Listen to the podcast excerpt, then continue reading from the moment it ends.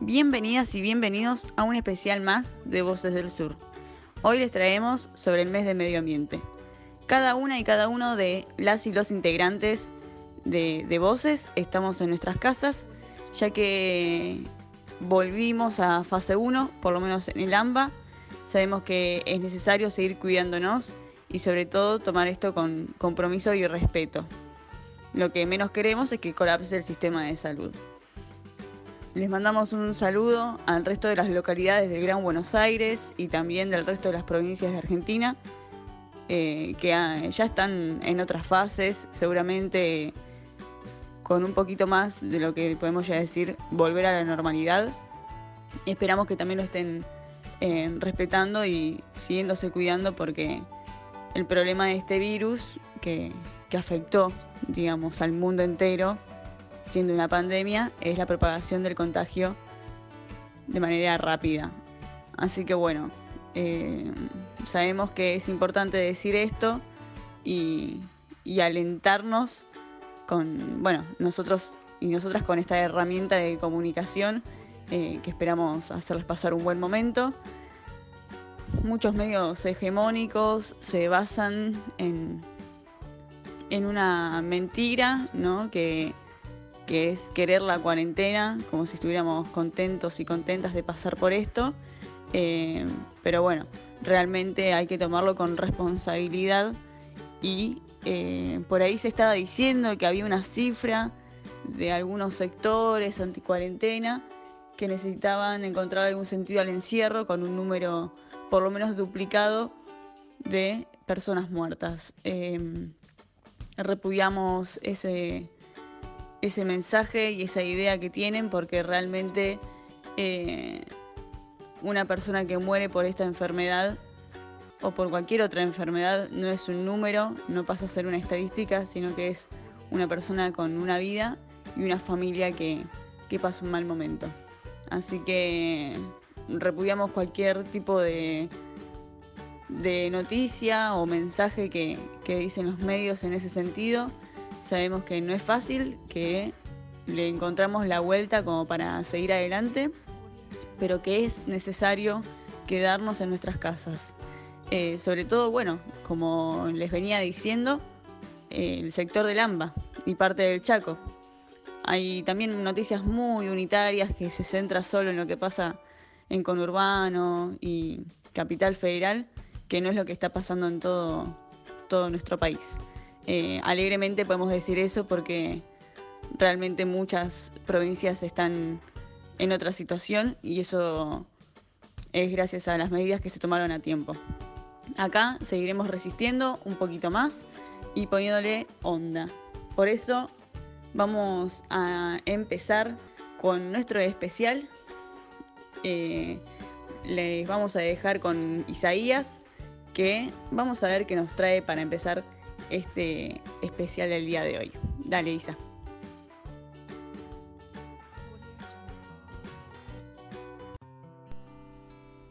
Este mes de junio celebramos el mes del medio ambiente.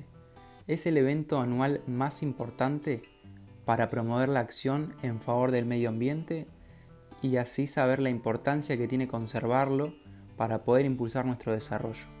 El día fue asignado por la Asamblea General de las Naciones Unidas en el año 1972. En este mes del medio ambiente quisiera abordar el tema de la alimentación y de cómo ésta afecta a nuestro medio ambiente y también de cómo el veganismo, una dieta basada en plantas, podría ayudar a nuestro planeta. ¿Sabían que 6 millones de hectáreas de bosques son taladas por año para alimentar animales que luego serán utilizados para el consumo humano. Es decir, talamos estos bosques para sembrar granos y vegetales, que tranquilamente podrían ser consumidos por nosotros, pero no, son destinados al engorde de ganado. Actualmente, el 70% de los cultivos vegetales mundiales son destinados para alimentar animales. Se utilizan 7 kilos de granos y vegetales para producir un kilo de carne. 53 mil millones de animales son criados, alimentados y matados por año. La ONU realizó un estudio, que pueden buscarlo si quieren, en el que analizó todas las variables alimentarias. Y adivinen qué, si todo el mundo fuera vegano, no solo no habría hambre en el mundo, sino que sobraría alimento para 14 planetas tierras más. Quizá crean que estoy exagerando, pero no, esas cifras son ciertas y son reales, que tranquilamente las pueden chequear, está en Google. Estamos alimentando a miles de millones de animales, reproduciéndolos y alimentándolos artificialmente en vez de dar ese alimento a humanos que realmente lo necesitan. Otra razón es el agua. La ganadería requiere más consumo de agua que la agricultura. Se requieren 15.000, sí, 15.000 litros de agua para producir un kilo de carne. La industria ganadera utiliza el 70% de agua a nivel mundial. El agua dulce es un recurso renovable, está bien, pero la población mundial crece año a año y cada vez va a ser más difícil satisfacer las necesidades de todos, y de hecho ya lo es. Por último, uno de los motivos es la emisión de metano a la atmósfera, o más conocido como gases de efecto invernadero. Los procesos de refrigeración de carne generan el 37% de las emisiones de metano producidas por la actividad humana, siendo uno de los gases de efecto invernadero con mayor impacto.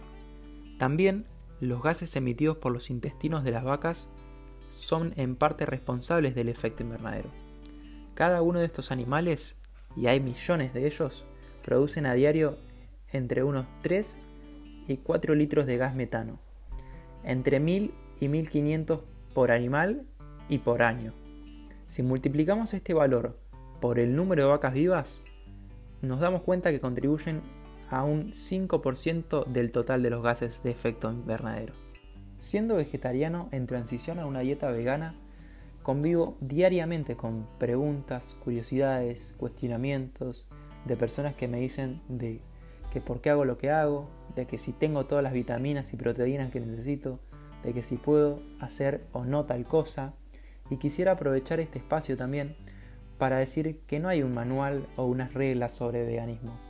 Obviamente soy partidario de una abolición a cualquier forma de explotación, maltrato y uso de animales, pero hay que entender también que hay cosas que nos exceden y hoy en día es imposible ser 100% veganos, por lo menos por ahora. No creo que esté bien no usar preservativos porque estos estén testeados en animales, ni dejar de vacunarme por ese mismo motivo.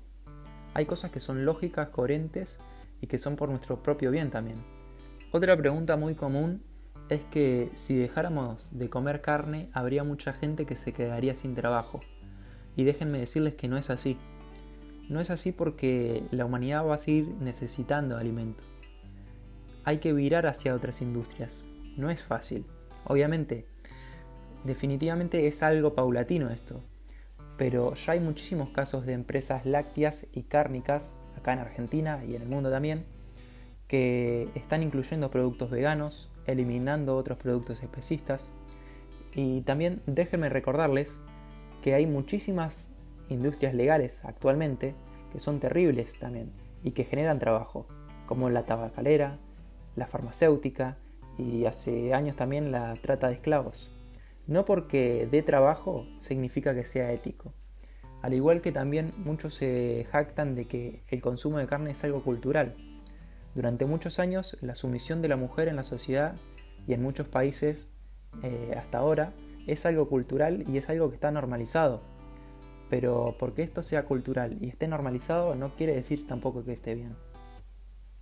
Por último, otra pregunta que, que me gustaría responder, que creo que es la más que la que más ruido hace la más polémica, como quieran decirle, es que cómo se le pide a la gente que no tiene para comer que, sean veganos o que se alimenten a base de plantas.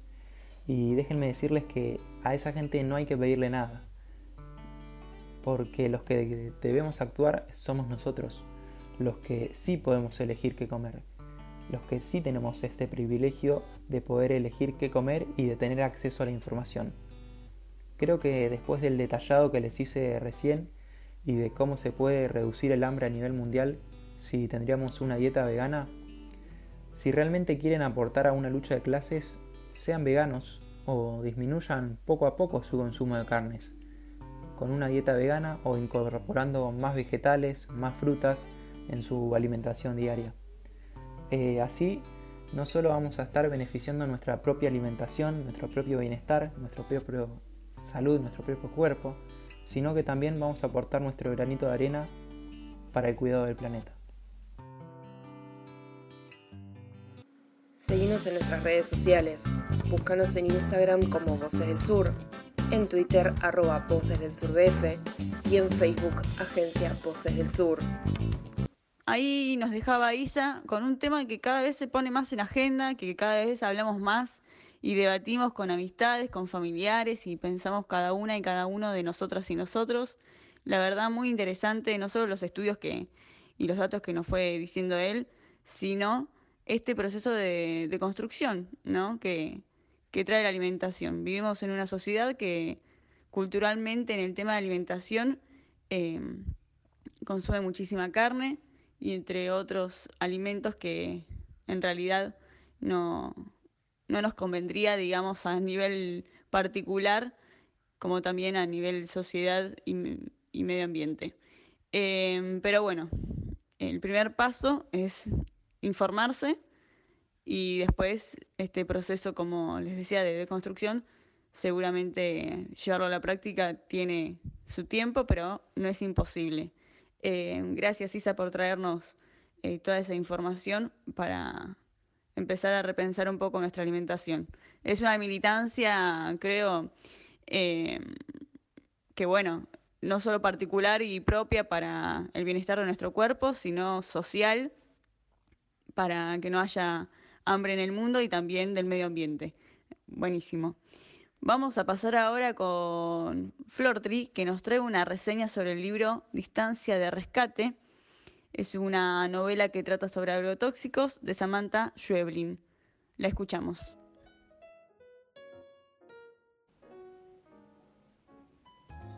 Mi excitación no te asusta ni te sorprende.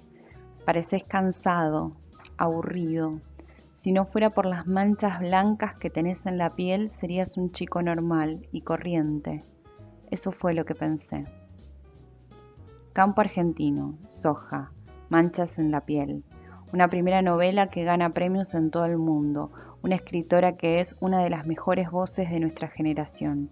La cita que leí es del libro Distancia de Rescate de Samantha Shevlin, publicado en 2014 por Literatura Random House. En el programa de hoy estamos pensando sobre esto que llamamos medio ambiente, que no está en medio de nada. Quizás nuestro error es en el uso de la palabra. ¿Qué formas elegimos para pensar nuestros vínculos? Es necesario, es urgente, detenernos y pensar. Nuestro vínculo con la Tierra está mal construido. Nosotros estamos profundamente interrelacionados con lo que nos rodea.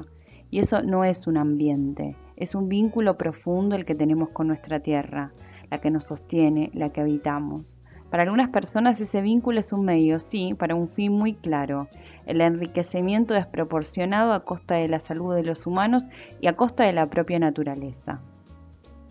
La novela de Samantha Shevlin demuestra desde una trama hipnotizante este escenario sin aludir a él directamente, sino de una forma sutil, enlaza el terror personal con el apocalíptico de una forma única. Distancia de rescate es un concepto que nace en la voz de su protagonista, Amanda, como la distancia variable que la separa de su hija, el cálculo constante en base al tiempo que tardaría en correr hacia ella para salvarla en caso de un peligro inminente. El peligro es una sombra que aparece desde la primera página y va creciendo en tensión a lo largo de la novela. No voy a contarles mucho más de la trama porque quiero invitarlos a que la lean. Es realmente una obra que no se pueden perder. Pude terminar el libro en el segundo intento de lectura.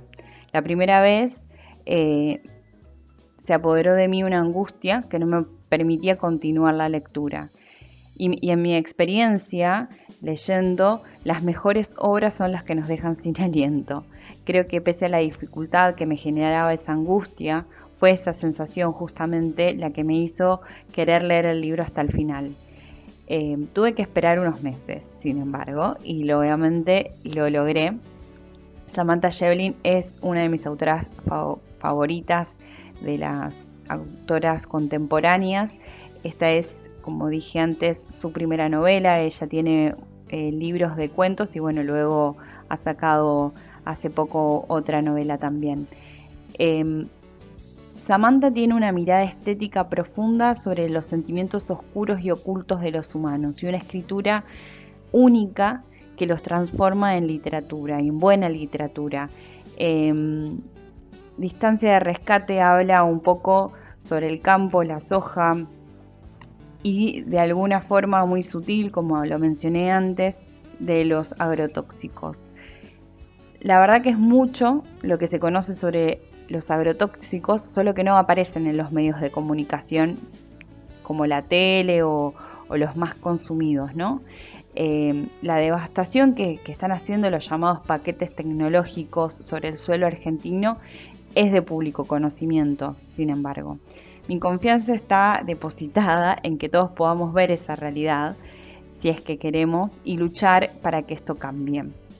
Esa realidad es la que, se es la que hace que muera gente como Fabián Tomasi y desde la columna de hoy no solamente voy a recomendar Distancia de Rescate de Samantha Shevlin, que es una ficción urgente y perdurable, sino también el libro del periodista Patricio Eleisegui, que se llama Agrotóxico, que es una investigación que se realiza sobre el campo argentino, editado por Sudestada.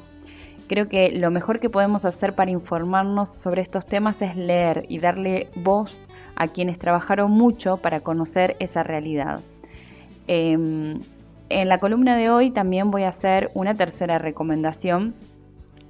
Esta vez no es un libro, sino es una charla TED eh, para que conozcan a Flavia Bronfoni, que es también una militante feminista eh, sobre el cambio climático y la emergencia en la que vivimos, que es una emergencia sobre cómo nos relacionamos con la Tierra y sobre las conductas que tenemos que comenzar a cambiar. La charla se llama Desobediencia Civil Pacífica contra la Crisis Climática. Desobediencia Civil Pacífica contra la Crisis Climática. La encuentran en YouTube, dura 15 minutos y es otra voz que también habla de una forma potente y clara sobre esta emergencia.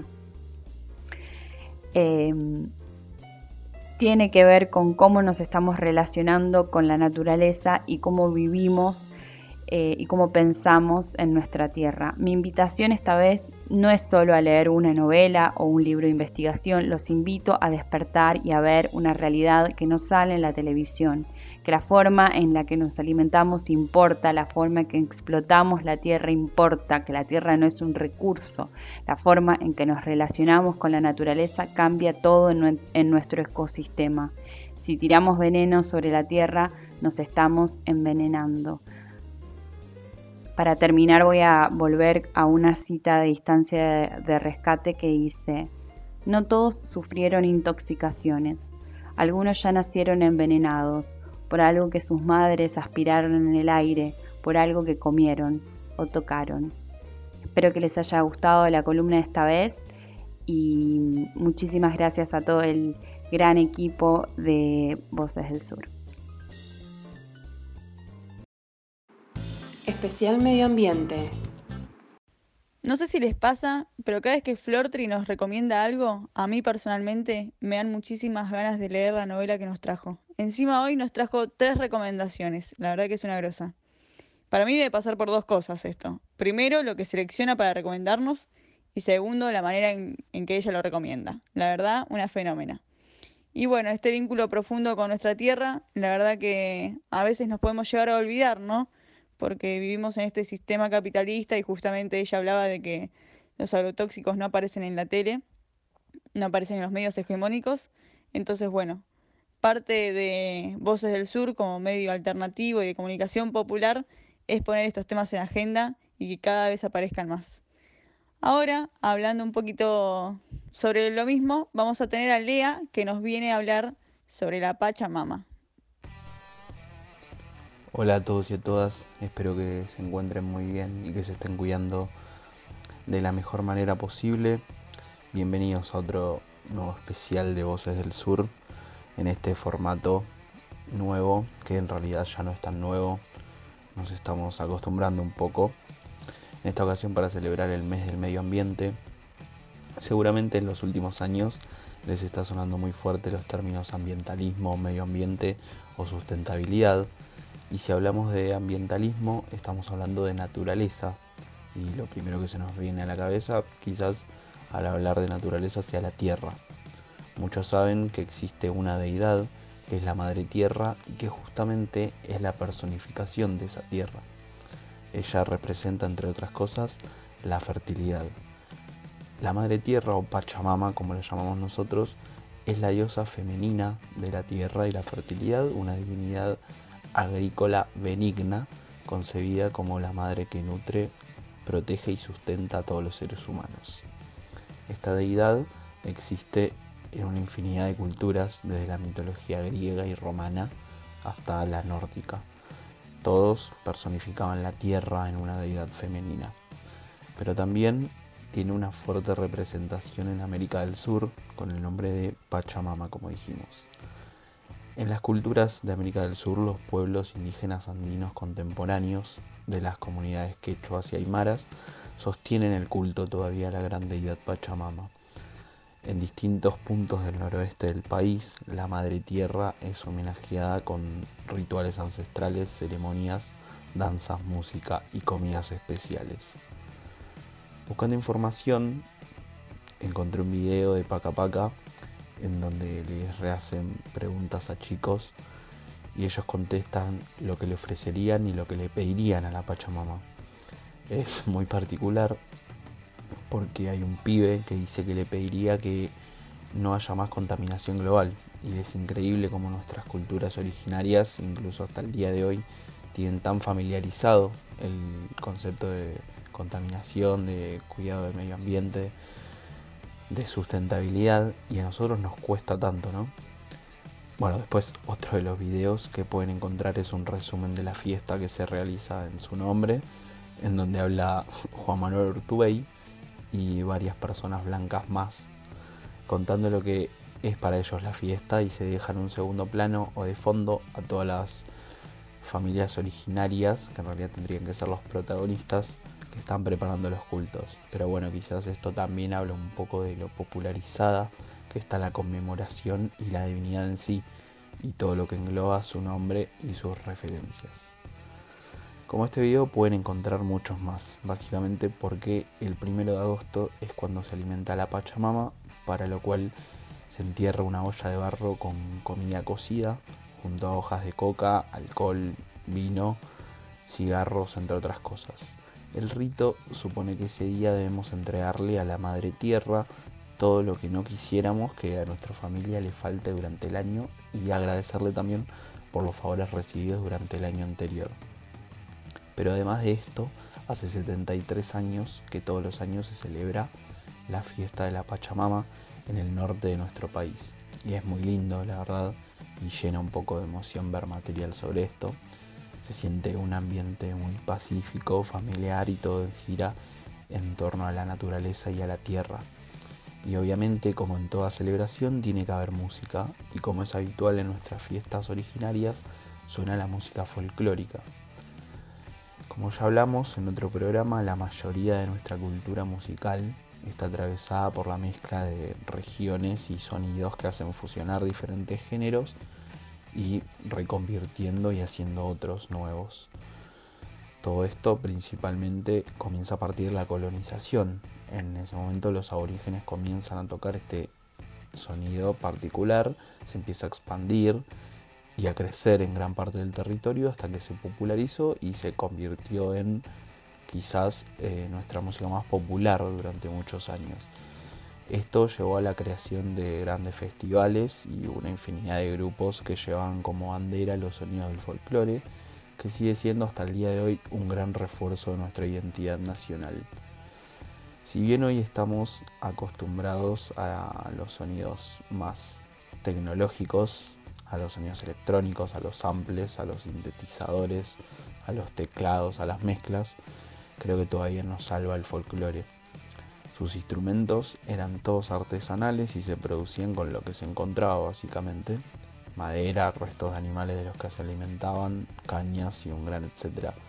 Podemos mencionar varios. El conocido charango, el cual su cuerpo estaba hecho del caparazón del carpincho. La quena, que estaba compuesta por un cuerpo de caña, al que simplemente se le hacían orificios. O el tacuapú, que también estaba hecho con, con un cuerpo de caña, en este caso más largo, y solo se tapaba uno de los extremos para así golpearlo contra la tierra y que el sonido salga por el extremo más alto que estaba destapado. La música originaria es un mundo totalmente aparte y me gustaría poder hablar de ella en otros programas, pero por ahora me voy a ir como siempre dejándolos en compañía de algunas canciones que me gustaría que escuchen. Primero vamos con tres canciones conocidas del folclore, porque me quedo un poquito manija y está bueno que nos despidamos así. Podríamos nombrar Luna Cautiva de los Chalchaleros, El Arriero de Atahualpa Yupanqui y Luna Tucumana de la Negra Sosa. Y también, ¿por qué no? Vamos con algunos temas que hablan de ambientalismo, un poco más modernos y que seguramente no conocen, el primero es Carta Abierta de Lágrimas de Sangre, una banda española de rap combativo. El otro es Agua Negra de Mafalda, que es una mezcla entre funk, reggae y hardcore, que ellos mismos llaman reggaecore. Y por último, La Cura de Desacato, que es la, la buena dosis punk español del día para terminar de la mejor manera. Y por ahora nos tenemos que despedir otra vez. Espero que se sigan cuidando. Sabemos lo que extrañamos y necesitamos juntarnos con nuestros amigos, familiares y seres queridos y con ellos compartir una comida, un mate y, por qué no, buena música. Pero bueno, falta un poco para eso. Desde Voces del Sur les pedimos un último esfuerzo, que se sigan cuidando, que todo pasa. Y cuando pase seguramente el encuentro va a ser mucho mejor. Así que hasta la próxima. Seguinos en nuestras redes sociales. Búscanos en Instagram como Voces del Sur, en Twitter arroba Voces del Sur BF y en Facebook Agencia Voces del Sur. Ahí nos deja Lea entonces con el festejo de la Pachamama, que se festeja, como bien decía él, el primero de agosto. Y por qué no, pienso yo, en algún momento cuando todo esto vuelva a la normalidad eh, y no haya más cuarentena, el equipo de Voces del Sur podría irse para aquellos pagos a ese festejo y a cubrir, ¿no? Como medio de comunicación ese momento. ¿Por qué no? La dejo ahí picando un poquito. Eh, las canciones también muy buenas, eh, están buenas para escuchar en este día después de, del especial medio ambiente. Ahora las y los dejo con Caruxi que nos viene a hablar un poquito sobre eh, la interacción del ser humano con el medio ambiente.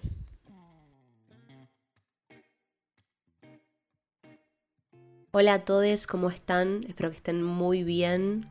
Eh, nos convoca un tema que es la ecología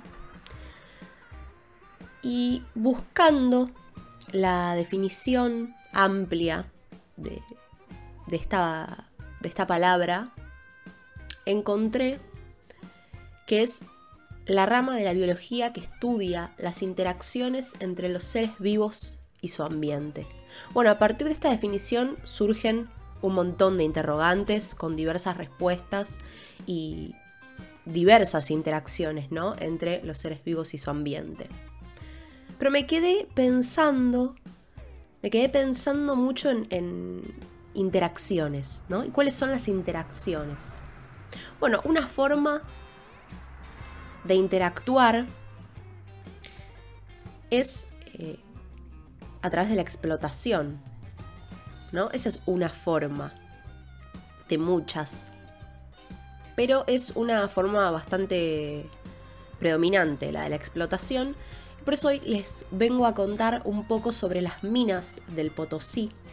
Las minas del Potosí ubicadas en Bolivia, Potosí, justamente en el Cerro Rico, que es la mayor mina de plata de Sudamérica, para pensar un poco remontarnos, ir hacia el pasado, al año 1547 aproximadamente, en donde con la colonización, con la llegada de los españoles al continente, empieza a haber una explotación muy intensa de estas minas, ¿no? Un, sistema cruel, ¿no? Muy, eh, muy cruel en relación al suelo, eh, en relación a la naturaleza, ¿no? Porque esta, esta explotación toma diferentes formas, no solamente en relación al suelo, sino también a la contaminación del agua, del aire y muchas otras formas en donde podemos ver esta explotación y también las consecuencias ambientales y sociales eh, que han, ha producido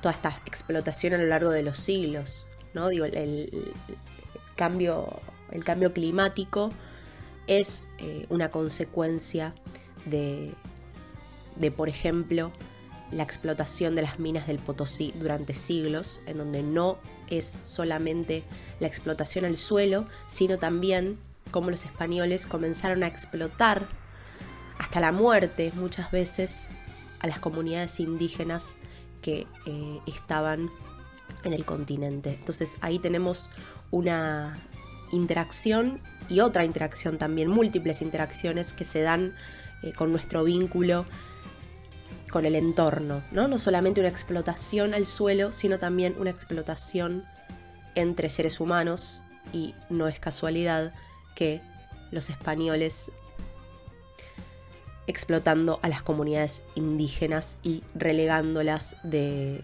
su propio territorio y de sus propias deidades, ¿no? Para las comunidades indígenas las minas eran y son una deidad como como la naturaleza, ¿no? los ríos, el sol, las montañas, y como el, colonialismo viene a romper un poco, no es que estén rotas, pero sí viene a quebrar de alguna manera un poco este vínculo tan, tan unido entre las comunidades indígenas y la naturaleza. Y los mineros trabajaban muchísimas horas adentro de las minas extrayendo el metal sin aire, sin máscaras, sin poder ver el sol y cómo eso también afectaba a toda su vida, a su desarrollo.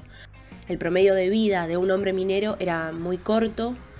Entre 1545 y 1625 más o menos se estima que murieron 15.000 indígenas, más o menos, no solo por el trabajo en las minas y también sus posibles derrumbes estando ahí, sino también por la resistencia, y esto es muy importante. A lo largo de los siglos también se dan luchas de resistencia frente a esto, ¿no? Es, una lucha política incansable en donde la mayoría de las veces era mm, la respuesta la muerte. Por eso también mueren muchísimos indígenas al estar en contra de esta explotación eh, del suelo y de, ellos mismos, em, bueno, entonces un poco para pensar estas interacciones, ¿no? Que no solo están vinculadas directamente con el suelo, sino también con comunidades indígenas, ¿no? con, personas, o sea, pensar el vínculo al suelo en relación también con nuestros propios vínculos como seres humanos. Aparece el rol de la mujer. Eh, las mujeres no, no podían entrar a las minas porque estaba como instaurado en el imaginario que les hacían mal a las minas, estaban malditas, se decía. Como también aparece este este rol de la mujer relegado. Si nos vamos un poco más adelante en la historia, me interesa reivindicar una figura muy importante que fue la de Domitila Barrios. Domitila Barrios fue una mm, dirigente del comité de amas de casa entre el 60 y el 70 aproximadamente, en donde Domitila, a lo largo de su carrera política, denunciaba el sistema de explotación de las mujeres amas de casa, ¿no? de la reivindicación del trabajo doméstico, del trabajo eh, del cuidado de las personas em, como un trabajo que debería ser remunerado, ¿no? el, salario, el trabajo asalariado de, las amas de casa que, se, que se, exigía en, en, la época. Y Domitila también era esposa de un trabajador minero, ¿no? a la vez denunciaba las condiciones de vida de los mineros como un sistema de explotación a la tierra, a los trabajadores y también como un sistema de explotación hacia las mujeres eh, invisibilizadas en sus hogares en los trabajos del cuidado. Y también Domitila ha contado que Por ejemplo, si un trabajador minero fallecía, la vivienda familiar prestada que tenía la familia, donde vivía el trabajador minero y sus familiares, se les retiraba, se les sacaba porque el trabajador minero había muerto. Entonces, si no tenían dónde ir, se quedaban en la calle. Todas estas situaciones y estas violencias que sucedían en simultáneo, ¿no? Por un lado, hacia la naturaleza, hacia un cerro riquísimo en Bolivia que se ha explotado a lo largo de siglos y como también se ha explotado a los seres humanos, a las mujeres y a los hombres. Parece que volviendo a la definición de ecología,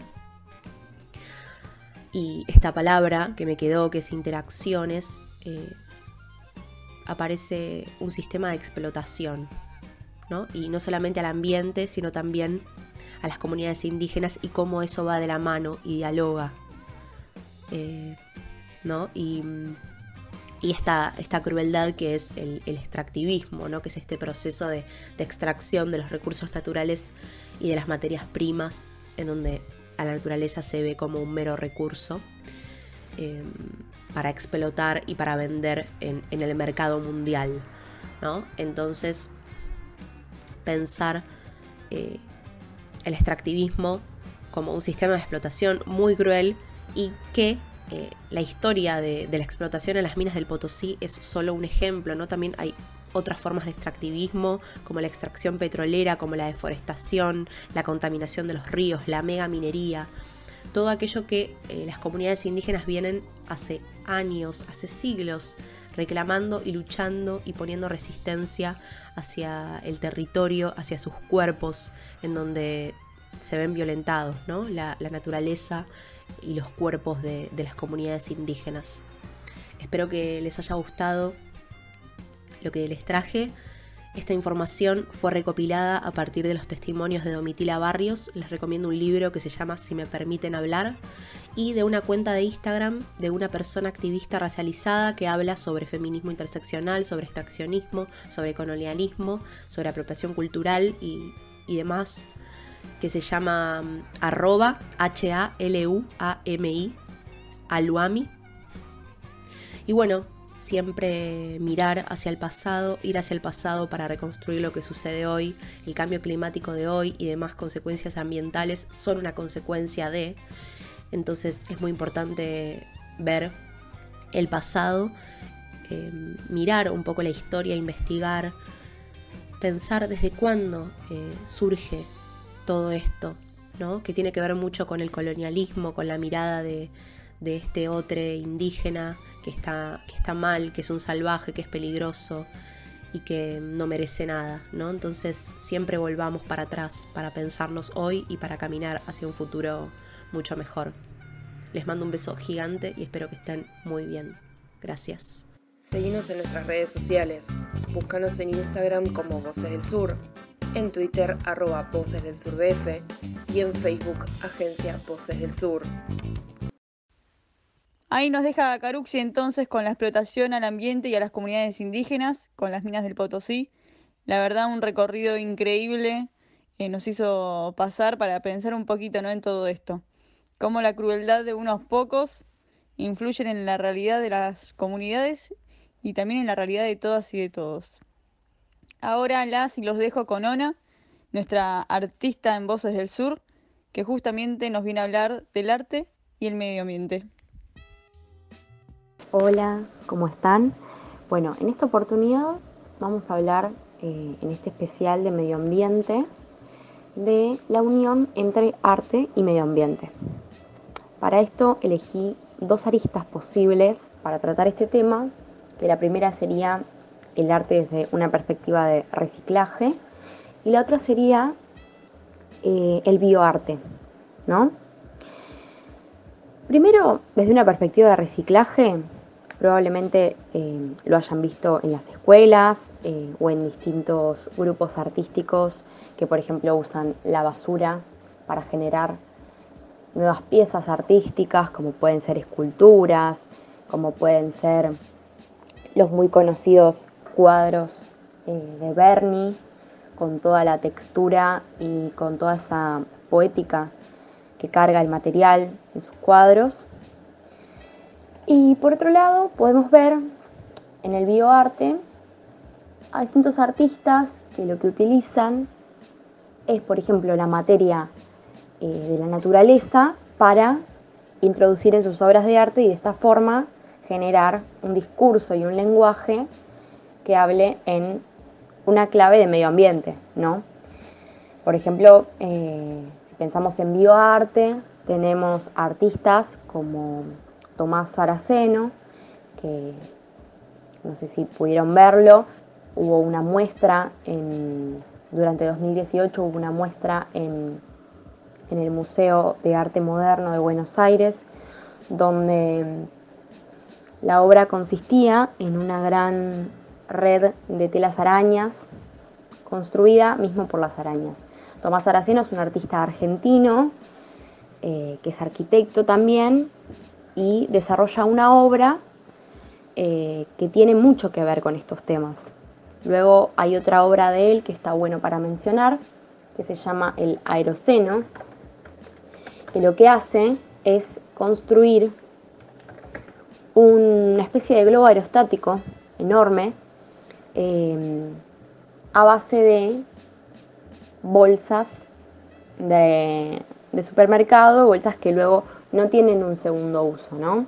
Hay que tener en claro que cuando hablamos de medio ambiente y arte, eh, podemos explorar un terreno muy amplio que va desde la reutilización hasta el reciclaje, hasta la reducción de residuos, ¿no? Eh, siempre desde estas, estas tres prácticas que, con las que podemos luego generarle una segunda vida a esos materiales, eh, siendo artistas o siendo docentes en las escuelas. Lo que en algún momento pareció lejano, como lo es la lucha por, por un ambiente más sano, ¿no? un derecho a la salud, eh, de vivir en una ciudad que tiene altos niveles de contaminación en el aire y en los territorios como pueden ser los barrios cercanos a basureros, eh, a lugares donde se quema la basura, a, terrenos donde hay basurales a cielo abierto y la contaminación es muchísima, podemos pensar que de pronto no es un, tema externo, un tema lejano, un tema que, que, nos excede y que no podemos hacer nada para cambiarlo. Me parece que obviamente desde las escuelas es algo que se puede puede llegar a tener un alcance muy grande, pero también desde, desde lo personal que, es colectivo, ¿no? Cuando de pronto una empieza a generar una rutina de poder pensar, bueno, en vez de tirar esto lo transformo, bueno, si lo tengo que tirar lo, lo, separo por material, eh, lo llevo a un centro donde lo puedan reciclar, pienso un proyecto para, para desarrollar en la escuela si soy docente, eh, pienso como, artista, ¿qué puedo hacer con esto? En vez de tirarlo, pensando, por ejemplo, yo soy artista visual y en, mis obras, en mis esculturas, aparece todo el tiempo el tema del reciclaje. Eh, si quiero hacer una escultura en madera, uso maderas de reciclaje, uso, uso partes sobrantes que quizás al, al, vecino carpintero no le sirven para nada y me las da y yo la transformo, o de todo poder pensar en, en el papel, ¿no? El papel que es algo tan, tan usado y, poder pensar en, estrategias para generar una conciencia en este, en este sentido. Entonces lo que decía es que no estamos alejados y alejadas de transformación social y ambiental, sino que desde nuestros propios territorios, desde nuestros barrios, vemos constantemente eh, cómo afecta la falta de conciencia socioambiental en nuestras vidas. Pienso, por ejemplo, en el barrio de Flores y de Bajo Flores, que en este último tiempo hubieron muchísimos casos de dengue y muchas veces pensar, hay un grupo, un colectivo que se llama Cultura Vallese, que lo que hace es grandes esculturas y ensambles con desechos de materiales como hierros, metales, y lo que hacen es fundirlos y eh, generar con esa chatarra y esos desechos obras, ¿no? Imágenes, símbolos. Entonces, ¿cómo se podría hacer para generar un proyecto de reciclaje que incluya el arte, ¿no? Porque reciclaje en sí mismo a veces cuesta más decir, bueno, hay que separar residuos o no hay que tirar determinadas cosas o no hay que acumular en, las zonas aledañas a, nuestra, a nuestros hogares determinados desechos que luego generan repercusión en la salud. Tenemos unas ruedas de bicicleta, unos, unas chapas este, tiradas y generan espacios donde almacenando nuevos hogares para el mosquito que transmite el dengue. Entonces se puede pensar que está todo relacionado en un punto y generar políticas públicas donde se piense en, lo territorial, en lo barrial, y que el, reciclaje y todo, toda la visión medioambiental no es un espacio de, élite, no es un espacio eh, al que no tenemos acceso las personas que vivimos en barrios que no son los centrales, en barrios periféricos, en barrios más, más humildes, más carenciados. Entonces, podemos pensar también que desde la escuela existe eh, la educación sexual integral, que es fundamental y tiene que aplicarse. También se podría pensar que tendríamos que tener una educación medioambiental integral, donde podamos ser partícipes de un cambio que tiene que ser urgente, un cambio que es urgente. Estamos atravesando una pandemia que está totalmente relacionada a una falta de conciencia medioambiental, obviamente, no es solamente eso, pero está todo relacionado. Entonces, bueno, mi aporte desde el arte era ese, era poder pensar estrategias, poder empezar a, verlo como posible, el hecho de que ya hay artistas visuales que hace años trabajan de esta manera y generan toda esta conciencia y generan imágenes que son símbolos y que, que, remiten a una poética material, que está re bueno que podamos ver, que está re bueno que podamos tomar, de la que podemos aprender, incorporar y enseñar. Así que bueno, espero que puedan buscar estos a, estos ejemplos que les traje y que podamos pensar nuevas intersecciones entre cuestiones sociales, cuestiones artísticas y las nuevas tecnologías, que obviamente las nuevas tecnologías nos van a traer un montón de facilidades para producir estas nuevas formas de pensar y para generar cada vez más conciencia y hacernos más preguntas. Así que bueno, eh, les mando un beso y, y gracias por, por escuchar. Especial Medio Ambiente. Terminamos este especial con la genia de Ona, que nos vino a hablar de la perspectiva de reciclaje y bioarte. Y como dice ella, la visión del medio ambiente es para todas y para todos. Vivamos en el barrio que estemos, en la ciudad que estemos o en la provincia en la que nos encontremos. Concuerdo plenamente con ella cuando habla de la educación integral ambiental el cambio seguramente sea por ahí. Es necesario que pensemos y cambiemos nuestra perspectiva y que a partir de ello modifiquemos también nuestras acciones, ¿no? El Papa Francisco escribió un libro llamado Laudato Si, que se los recomiendo también, en la cual justamente habla del pacto entre la humanidad y el medio ambiente, ¿sí? A partir de la educación. Es imposible que podamos gozar de nuestra salud, nuestra familia, nuestro trabajo y de nuestra calidad de vida si nuestro ambiente alrededor cada vez está peor. Y esto también va relacionado a nuestra sociedad, ¿no? que cada vez esté mejor y funcione mejor. Es parte, digamos, de esta integralidad. Habría más igualdad y estaríamos en una vida mucho más sana. Así que vamos por eso, vamos por una justicia social y ambiental, me atrevo a decir, em, que no es nada fácil, pero estamos creando el cambio. Les mandamos un saludo, esperamos que hayan disfrutado muchísimo de este especial, tanto como nosotras y nosotros, eh, el equipo de Voces del Sur. Em, extrañamos muchísimo la FM Bajo Flores, que bueno, pronto volveremos cuando todo esto termine nosotras y nosotros desde el AMBA nos seguimos cuidando. Les mandamos un saludo a cada comerciante que está pasando un momento complicado y a cada una y a cada uno que también económicamente está transitándolo bastante fulero, digamos. Eh, sabemos que la economía la podemos levantar y que podemos pensar un montón de alternativas y estrategias pero siempre que haya salud y que estemos sanas y sanos. Por eso nos seguimos cuidando en casa y resistiendo. No es fácil, pero le ponemos todo el aguante. Por eso con el equipo de Voces del Sur intentamos eh, hacer estos especiales para que los compartan con familiares o con quienes convivan o solas, solos, merendando o en algún momento de su día.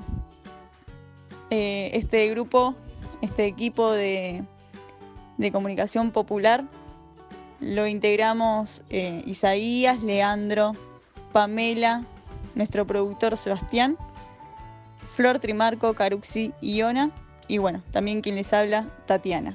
Les mandamos un saludo, un abrazo enorme a distancia y esperamos eh, encontrarnos nuevamente por algún tipo de, de especial o, ¿por qué no? Quizás en algún momento volvamos a la radio. Un saludo, hasta luego.